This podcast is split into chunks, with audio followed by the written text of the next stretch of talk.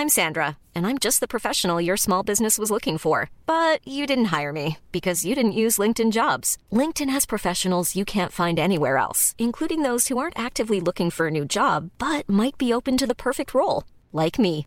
In a given month, over 70% of LinkedIn users don't visit other leading job sites. So if you're not looking on LinkedIn, you'll miss out on great candidates like Sandra. Start hiring professionals like a professional. Post your free job on linkedin.com/people today.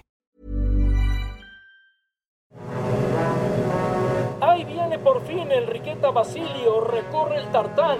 La llama en su mano, está ávida por los juegos. La escalada comienza, Enriqueta cambiará el cómo ven a México fuera de sus fronteras. El pebetero le espera, la historia se escribirá en México. Por fin ha llegado, es tu momento, Enriqueta. El fuego arde en el Olímpico México 68. Que comience la fiesta, que comiencen los Juegos Olímpicos. Nosotros estuvimos ahí, 80 años contigo. Esto es leyenda.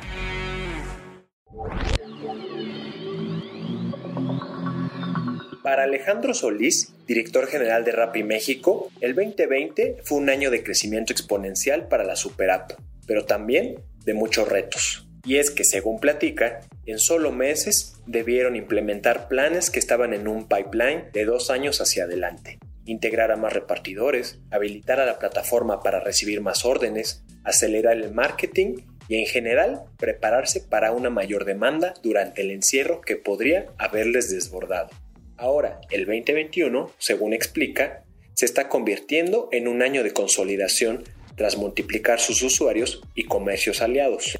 En el plan de ruta está el fortalecer las verticales de negocio que vieron la luz durante la pandemia, como fue RappiBank, RappiTurbo o RappiTravel, así como iniciar una nueva etapa para la empresa, una caracterizada por la apertura de datos en favor de comercios y usuarios, y que según adelanta, guarda posibilidades infinitas. Para disruptores, Alejandro platica de la experiencia del 2020, cómo la afrontaron, qué resultados se obtuvieron, así como los planes que se están trazando al interior del unicornio, referente del emprendedurismo latinoamericano y que ha hecho de México uno de sus principales mercados. Esto es Disruptores, yo soy Eric Ramírez, comenzamos. Disruptores.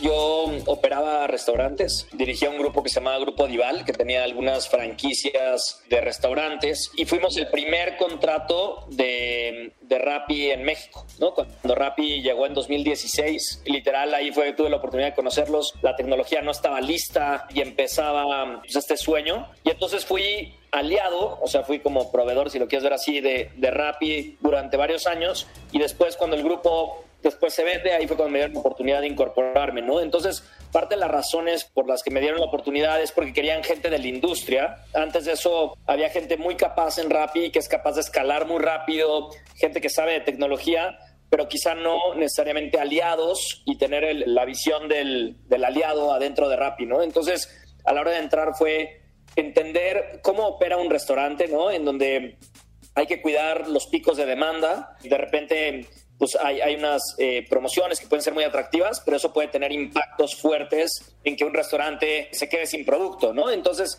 empezar a tratar de entender desde el punto de vista de, de la industria cómo hacer cosas que realmente agreguen valor a los aliados, esa fue la, la visión. Tener un crecimiento muy sostenible y sostenido, ¿no? O sea, tener los ritmos de crecimiento que ya se tenían, pero que se hicieran de manera como consistente, predecible, para que todo el mundo, tanto los tres pilares de Rappi, ¿no? Tanto los usuarios como los repartidores, como los aliados, pues puedan operar de una, de una mejor manera, ¿no? Entonces fue mucho enfoque en el servicio. Eh, empezamos a medir una cosa que se llama el NPS, ¿no? Que te mide si los usuarios están eh, contentos o no con el servicio y empezamos también a expandir lo que te hablaba de, cobertura. Esos fueron los dos ejes, servicio y expansión de cobertura.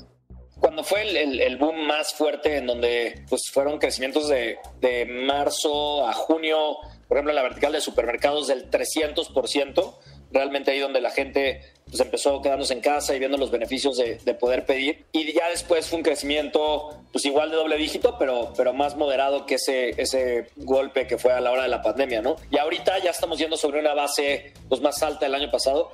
A la hora de abrir estas pues, 19 ciudades, multiplicamos nuestra cobertura pues casi por dos. ¿no? Porque no solo es nueva ciudad, sino adentro de ciudades existentes también extendimos cobertura. Entonces, pues también por ese crecimiento hemos visto crecimiento de doble dígito mes a mes. Nos encerramos literal en un, en un como le llaman, el war, war room. Ahí estamos todos de manera virtual, pero conectados durísimo. Bueno, pues lo primero es hacer que nuestra gente pudiera estar segura y operando de manera eficiente desde sus casas, ¿no? Que fue la más sencilla, pero no es menor. Que tengan esa infraestructura, pues tenemos temas de tecnología para poder cuidar y balancear el número de repartidores que hay para el número de pedidos que tenemos.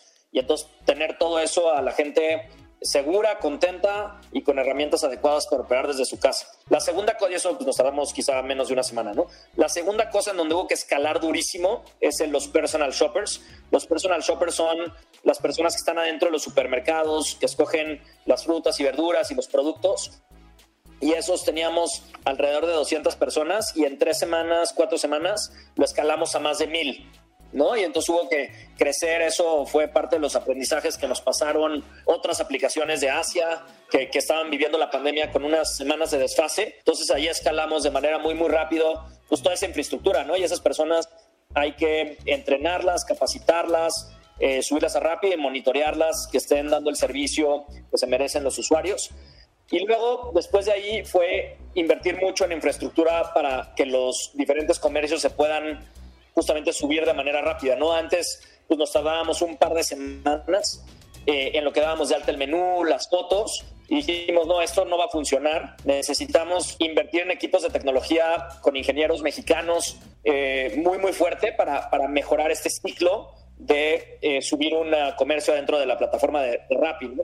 Y ya el, el, otro pilar que también escaló muy, muy rápido, repartidores, puedo estar mal en el número exacto, pero andábamos alrededor de quizá 14 mil eh, repartidores y hubo que escalar rapidísimo a más de 50 mil y toda la infraestructura para un poco lo mismo, ¿no? Que un repartidor se pueda dar de alta, que conozca nuestros parámetros de operación, nuestros niveles de servicio que, esperamos y que sea una buena experiencia también para ellos. Entonces invertimos muchísimo en, en el y nos falta todavía aún por mejorar mucho.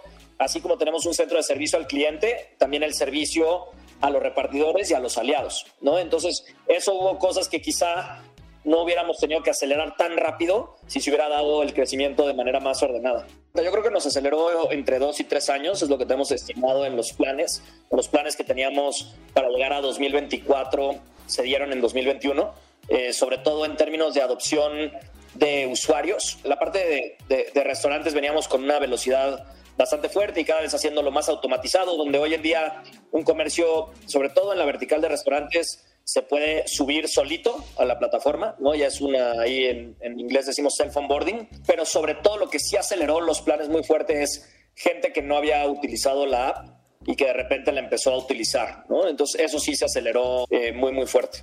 Pues además del crecimiento es ir buscando igual una, una rentabilidad sostenida, ¿no? Y de repente llega este balde de agua fría en marzo, me acuerdo que fue ese, ese, puente de marzo en donde todo se cierra y empieza haber pues, una crisis eh, a nivel de cómo se manejaba toda la, la, pandemia a nivel mundial y en México no fue la excepción. Y cambiamos nuestros objetivos a decir, ahorita durante la pandemia no es momento de buscar nuestra rentabilidad, es momento de agregarle la valor a la sociedad, ¿no? Que es básicamente nuestra razón de existir, es eso. Obviamente hacer dinero es el oxígeno que te permite seguir bebiendo y hacia adelante, pero no es nuestra razón de existir, ¿no? Entonces fue un enfoque mucho hacia cómo colaboramos los aliados de todas las verticales, pero en especial la vertical de restaurantes, enfrentaron una crisis de liquidez muy, muy fuerte, ¿no? Eh, los restauranteros, pues de tener 20%, 10% de su venta por el canal de, de domicilio, empezó a ser 100% y no estaban configurados. Al mismo tiempo, pues tenían presiones muy fuertes por no dejar ir a su gente, tanto por convicción propia como por presiones del gobierno y los, los caseros pues también estaban atorados, ¿no? Entonces dijimos, mira, ahorita no es momento, vamos a, a, tratar de generar justo líneas de crédito para probar. Entonces hicimos un programa de 250 millones de pesos para préstamos eh, a los diferentes aliados que estuvieran adentro de Rappi, poderles ayudar a pasar el bache de la pandemia. Hicimos también, colaboramos con los hospitales para donar eh, más de 500 mil comidas en toda Latinoamérica. Ese programa pues, fue muy bonito y además tenía varios objetivos, ¿no? No solo ayudar a los eh, doctores de primera línea, sino también generarle venta a los aliados. Entonces comprábamos la comida a precio lleno de los diferentes comercios para que se mantuvieran activos y entregábamos en, en estos lugares. Eh, y así hubo pues, un programa de como 14 puntos para poder eh, pues poner nuestro, nuestro granito de arena en un, en un entorno que estuvo pues muy difícil y el y el eslogan que decíamos siempre era de esto salimos juntos o no salimos, ¿no? Entonces fue ese, ese enfoque durante pues, todos estos 2020 y una parte del 2021.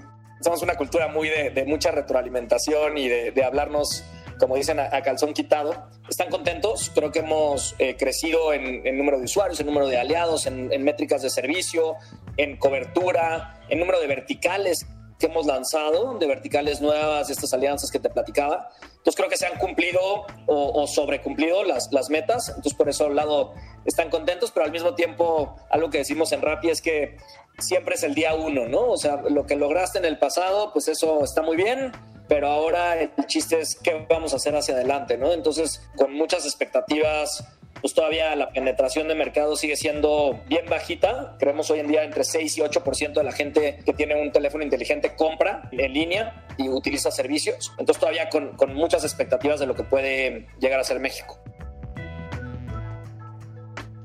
Según platica Alejandro, recientemente Rappi México implementó tres verticales de negocio nuevas y que vienen a cambiar de manera importante el perfil de la empresa. Rappi Turbo, que es la entrega express de productos de primera necesidad y que le obligó el abrir 60 centros de distribución solo en México, desde donde salen los productos y se asegura la entrega inmediata.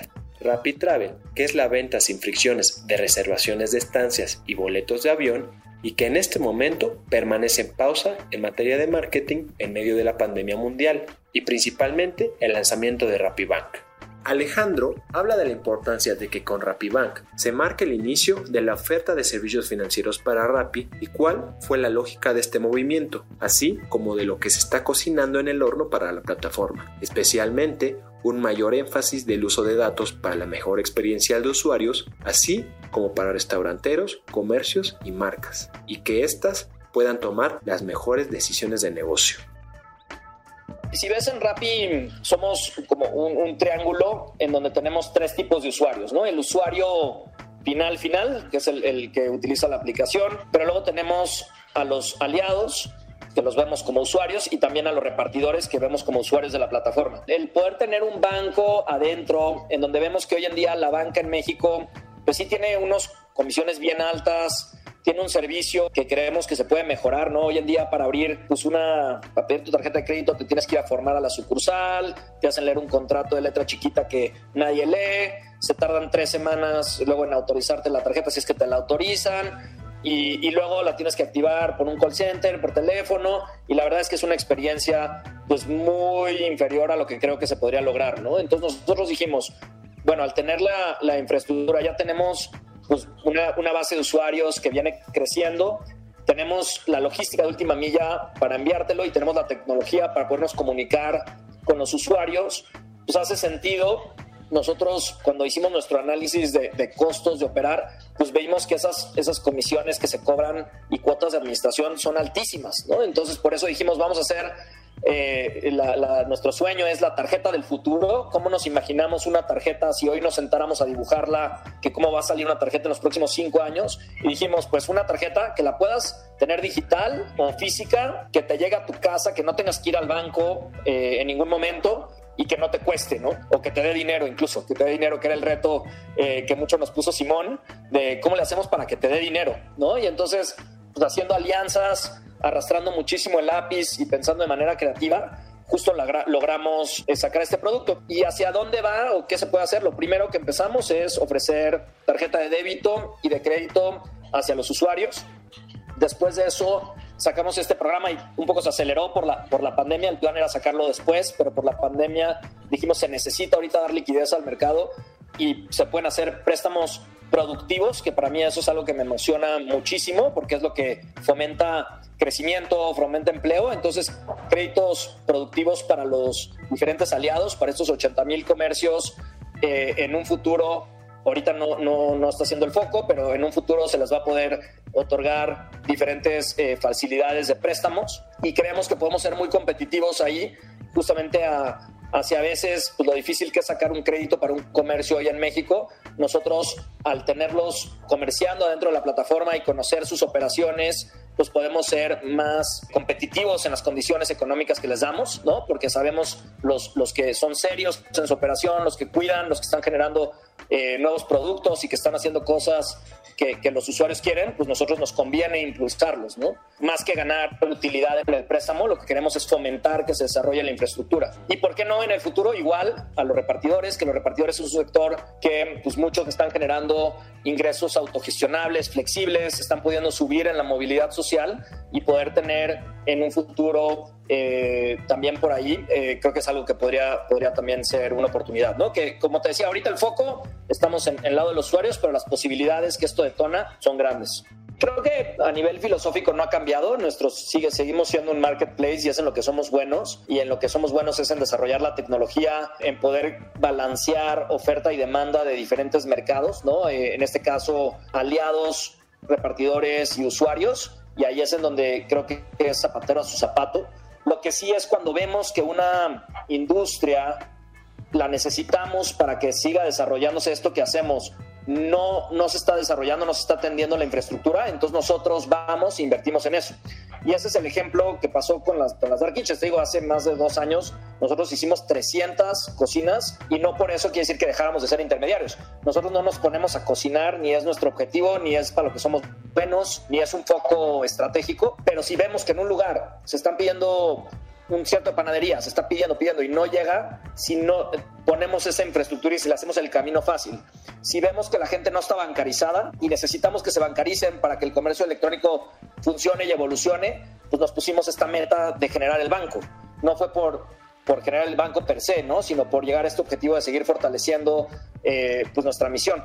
Y lo mismo ahorita con, con Turbo, eh, nos encantaría que terceros hicieran estas bodegas y las hicieran. Nosotros no tenemos ningún interés, nos complica la vida muchísimo, pero como vemos que ahorita por lo menos no está haciendo, las ponemos y lo ponemos a disposición en donde pueden utilizar ese lugar para que las marcas puedan llegar, llevar sus productos y nosotros los entreguemos. ¿no? Es un poco la lógica para la toma de decisiones, sobre todo adentro de Rappi, hay mucha gente adentro que dicen que sales verticales desarrollamos y hacia dónde nos vamos. Y la, la manera de resolver que sigas adelante es esta centricidad en el usuario. Pensar qué son las cosas que agrega el valor que le damos al usuario y nuestra como misión desde 10.000 metros de altura es darle tiempo a los usuarios para que hagan más de lo que les gusta y menos de lo que les toca, ¿no? Entonces cualquier cosa que entre en eso y que ayude a eso las vamos a seguir desarrollando. Entonces, el ir generando verticales para que puedan igual, pues ya teniendo esta logística de última milla, poder recibir lo que quieras en menos tiempo y por eso es la, lógica de hacer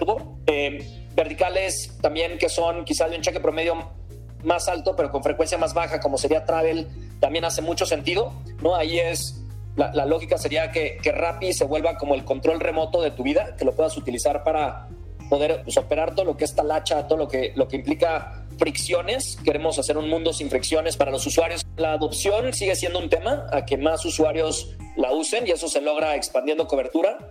Pero también de los usuarios que ya están en Rappi, lo que vemos es cómo van madurando y le llamamos los cohortes. Es un tema, un tema técnico, poco técnico, pero es cómo un usuario empieza a descubrir todo lo que hay adentro de la aplicación y entonces ahí es la adopción, no solo de, pues mucha gente conoce a Rappi por restaurantes, pero necesitamos lograr que también vean las bondades de utilizar farmacia, que vean las bondades de utilizar Bank, ¿no? Entonces, eh, es adopción, pero le llamamos cross vertical, adentro de las verticales. Eso es otra de las cosas que vamos a, a seguir impulsando. Luego, por el lado, quizá no de los usuarios, pero por el lado de los aliados, mucha gente entra Rappi porque, porque busca tener ventas incrementales para su negocio, pero si me preguntas a mí donde realmente agregamos valor y donde todavía hay muchísimo que desarrollar, es en el tema de compartir datos para tomar mejores decisiones, ¿no? Y estos datos no son para nada a nivel individual, sino es datos agregados.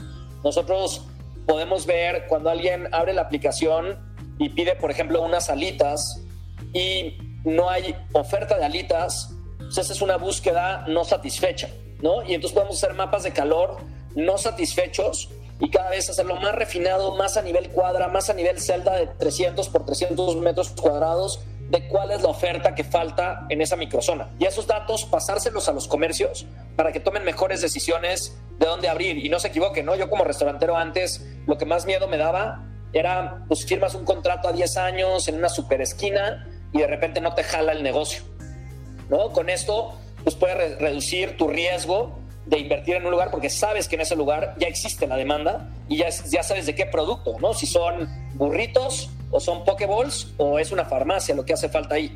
Entonces, creo que la expansión es cada vez hacia hacer un más que, que ventas incrementales, que obviamente hay que generarlas, es volverse un tema más consultivo, ¿no? Para que mejoren los, los, los comercios, darles herramientas para que tengan mejores operaciones, para que tengan mejor rentabilidad de su capital para que puedan generar un mejor servicio a, a sus usuarios, que son usuarios compartidos, ¿no? A final de cuentas.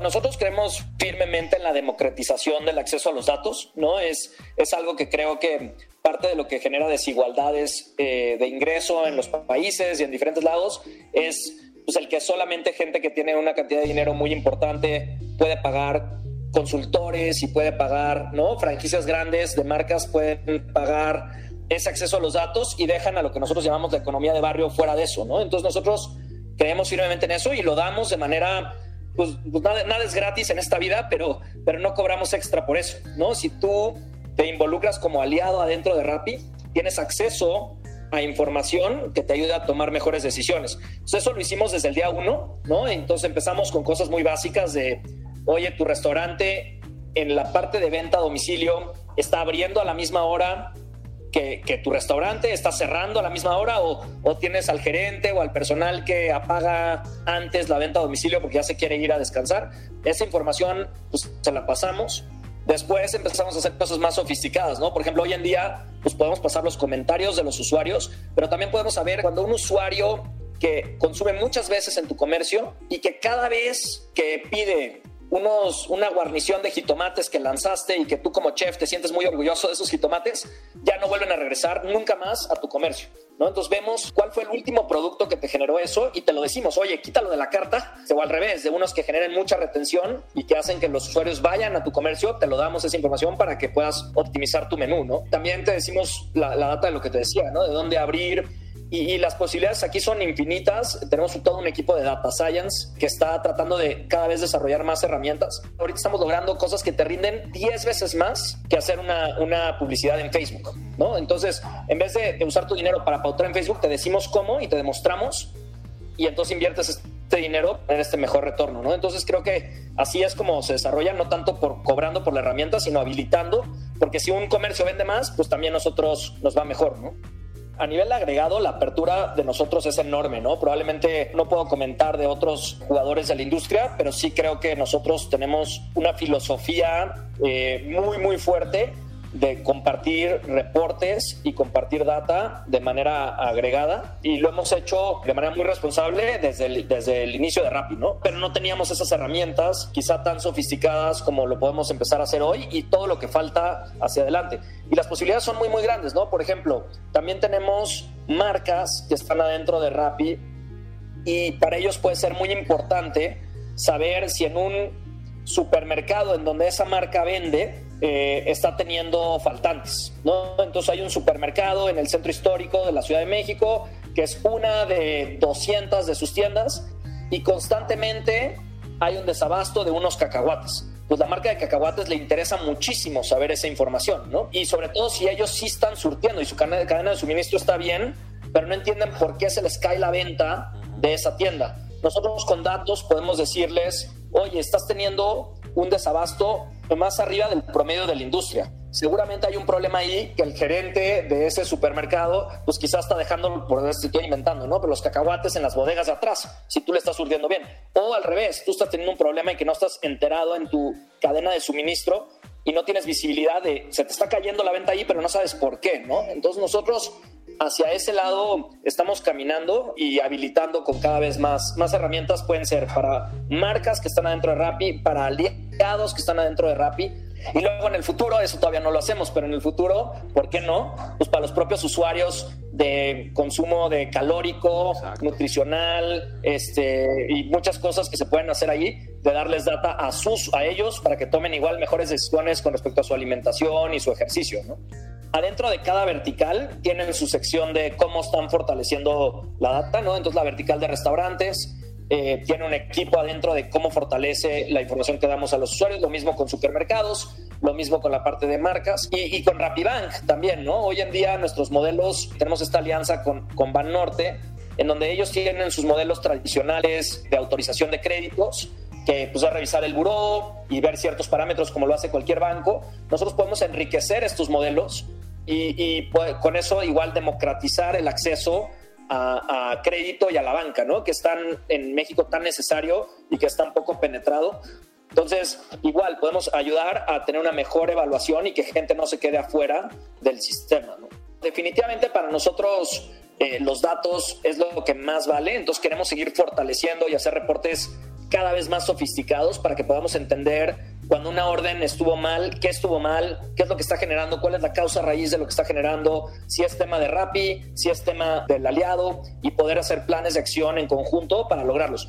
Nunca vamos a dar data a nivel individual, eso no es el objetivo y no tiene sentido además, porque esto es un sistema para que operes mejor, ¿no? El dato individual, pues ese es privacidad y no, no, es, no es para nada hacia donde vamos, ¿no?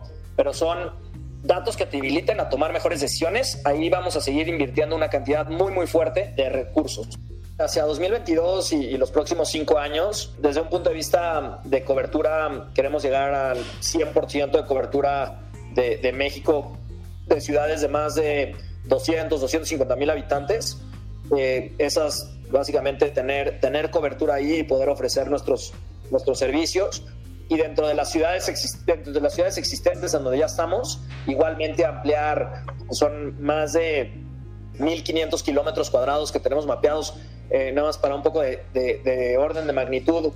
Muchas ciudades miden 30 kilómetros, ¿no? Pero la Ciudad de México, Guadalajara, Monterrey y Querétaro, Puebla, son, son tan amplias que ahí todavía son ciudades adentro de ciudades que nos faltan expandir, ¿no? Y mucho del 2022 va a poder ser seguir ampliando esta cobertura pero haciéndolo siempre con un, un, servicio de calidad, que sería el segundo componente, ¿no? Creo que las empresas de tecnología han ido subiendo la barra en cuál es el verdadero servicio al cliente. En Rappi tenemos todavía áreas de oportunidad y, queremos invertir en esto para que realmente, primero, el, el tema de, del famoso que le dicen UX, ¿no? Como usuario puedas entrar y que sea casi que te están leyendo la mente la aplicación en lo que pides, que si estás escribiendo un producto, aunque escribas dos letras, ya adivinemos qué producto es el que quieres y que generar estas listas sea lo menos, con menos fricción.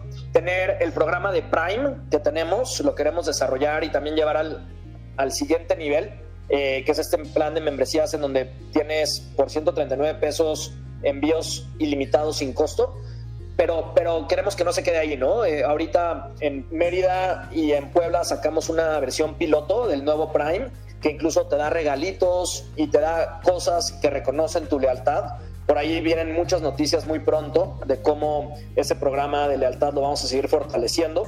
Y luego, pues lo que platicamos, ¿no? De, realmente profundizar en, en, no solo generarle ventas a los aliados, sino data accionable para tomar mejores decisiones y mejorar la rentabilidad de su capital y de sus inversiones, tanto en marketing como, como en dónde abren su siguiente apertura o dónde deciden cerrar un punto. Es parte de, de ser este servicio consultivo, es mucho de lo que se viene en 2022.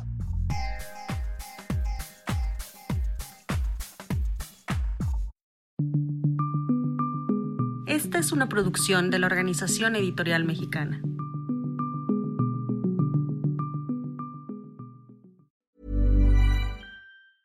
Mom deserves the best, and there's no better place to shop for Mother's Day than Whole Foods Market. They're your destination for unbeatable savings, from premium gifts to show-stopping flowers and irresistible desserts. Start by saving 33% with Prime on all body care and candles. Then get a 15-stem bunch of tulips for just $9.99 each with Prime. Round out Mom's menu with festive rosé, irresistible berry chantilly cake, and more special treats. Come celebrate Mother's Day at Whole Foods Market.